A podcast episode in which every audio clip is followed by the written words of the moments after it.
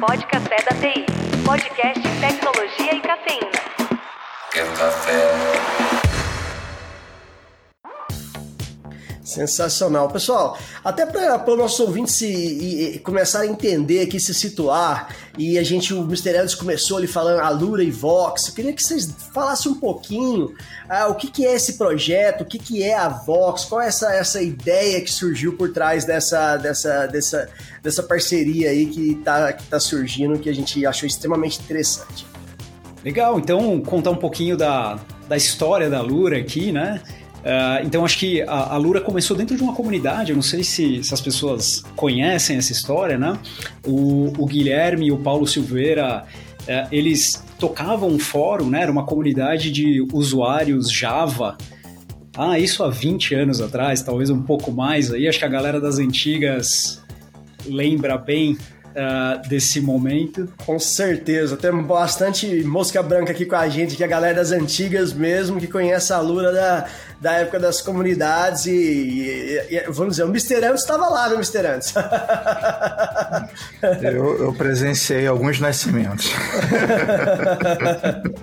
exatamente, exatamente. É, acho que foram, foram, Talvez o Mr. Anderson acompanhou a evolução do setor de tecnologia no Brasil, mas acho que, acho que passa passa um pouco por isso a história, né? Uh, acho que desde aulas lá na, no IME da USP, né? Que, que tanto Paulo como Gui puxavam, passou pelo GUGE e, e, a empresa foi tomando forma ali, né? Com o tempo, criaram a Kaelon para ser uma escola de programação uh, ao vivo ali, né? Trocando com alunos, uma escola no, no formato tradicional.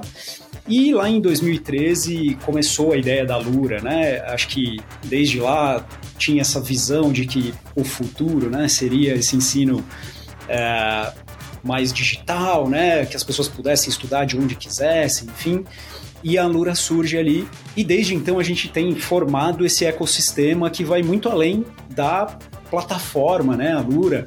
Hoje a gente está criando esse ecossistema que plugou ali outras empresas recentemente, né, como a FIAP, que é uma das grandes faculdades aí, referência no setor de tecnologia. Bom, não, no Brasil inteiro, cara. A FIAP, pô, é referência nacional aí em termos de educação voltada para tecnologia, né? Então, o pessoal que sai da FIAP, ele normalmente já sai com o emprego certo, quase 100% das vezes, só aquele que decide montar sua própria empresa.